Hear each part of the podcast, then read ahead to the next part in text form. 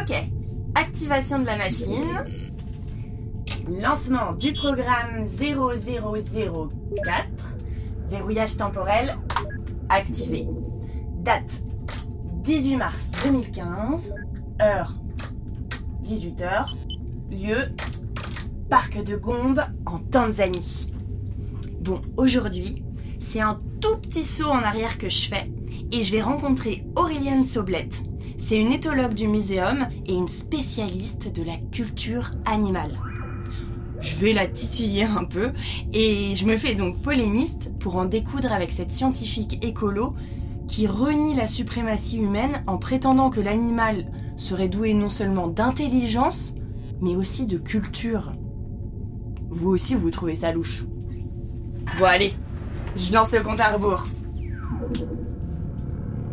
5, 4, 3, 2, 1, c'est parti.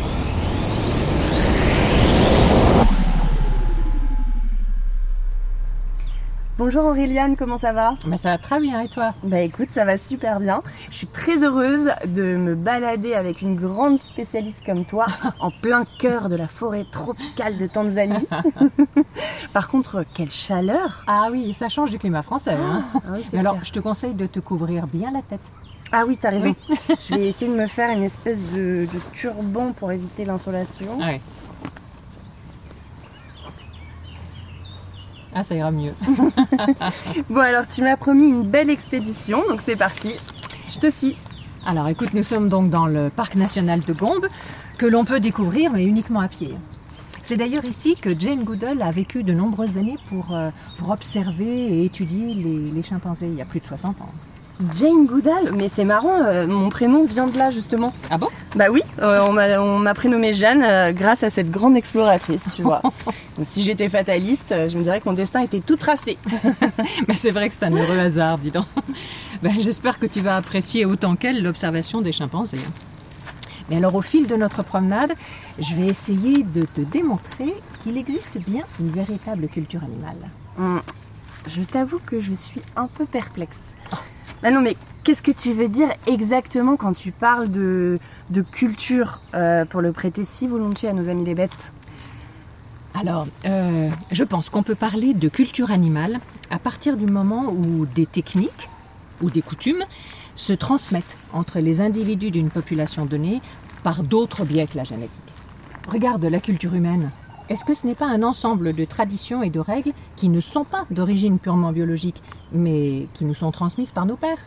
Oui, sauf que la culture humaine est multiple dans le temps et l'espace. Je doute fort que ce soit le cas chez les animaux. J'ai peur. Je te comprends. Sacré éléphant. Eh bien, tu sais, non seulement de nombreuses espèces apprennent de nouveaux comportements, puis les transmettent, mais au sein d'une même espèce, ces comportements varient fortement d'une population à l'autre. Tiens, en Tanzanie, par exemple, à, à 50 km de là, les chimpanzés de Kazoge se serrent la main. Ah bah tiens, si tu regardes ce groupe-là, Oui. eh ben, devant toi, tu remarqueras qu'ils ne, ils ne le font pas. Bah non. Mais attends, euh, tu sors la grosse artillerie avec ton exemple là en même temps.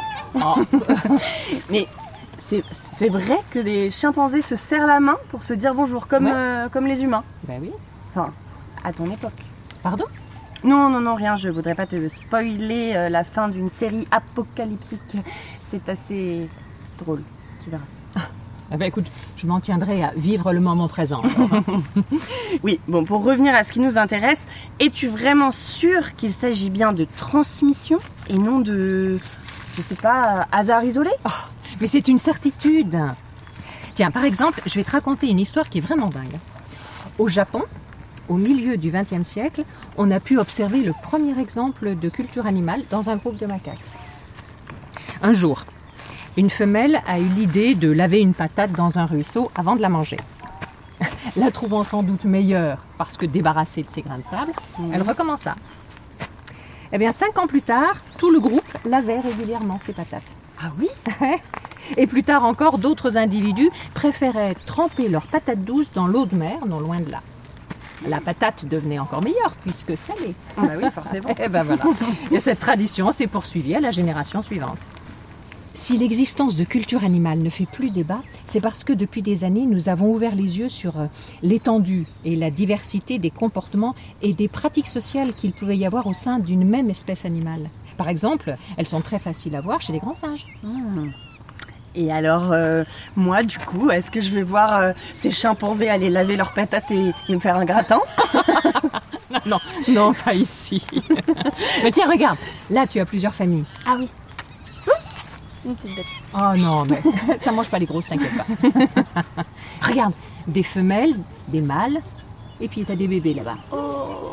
Ah. Eh ben tu vois, ils jouent, ils, ils se roulent par terre, sautent, crient, il y a beaucoup de vie. Ah oui, c'est vrai que c'est assez émouvant comme image. hein.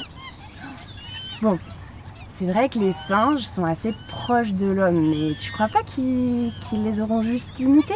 Les multiples dialectes d'oiseaux de la même espèce, le langage dansant des abeilles, les, les techniques régionales de chasse Attends, des pardon, cétacés. pardon, je t'interromps, mais alors c'est vrai que les abeilles dansent pour indiquer un champ de fleurs à leur colonie? Ben oui. Et il y a encore bon nombre d'autres exemples surprenants comme les fourmis africaines matabélé qui transportent et soignent leurs congénères blessés au combat.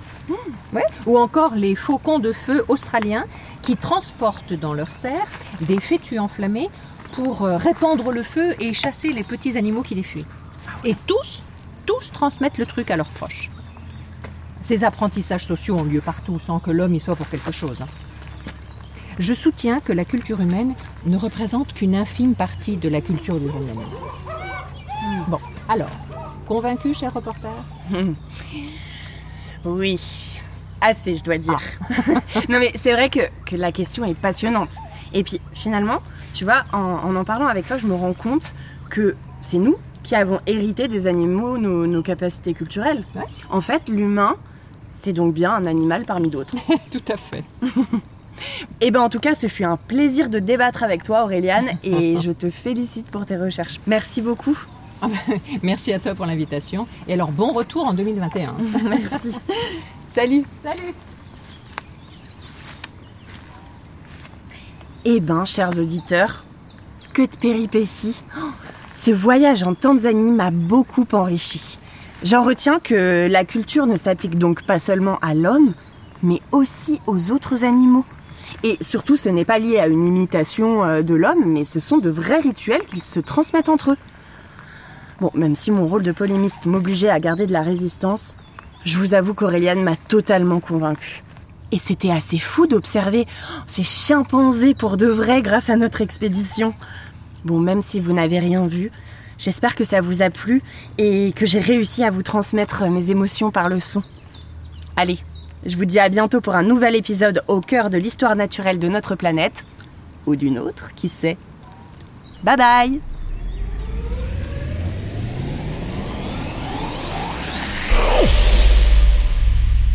Alors, ce voyage, c'était Chronique de notre planète. Un podcast en six épisodes du Muséum national d'histoire naturelle. Une réalisation signée Nuit Noire, avec la participation de Mathilde Anquez, Stanislas Perrin et Annie Vogel.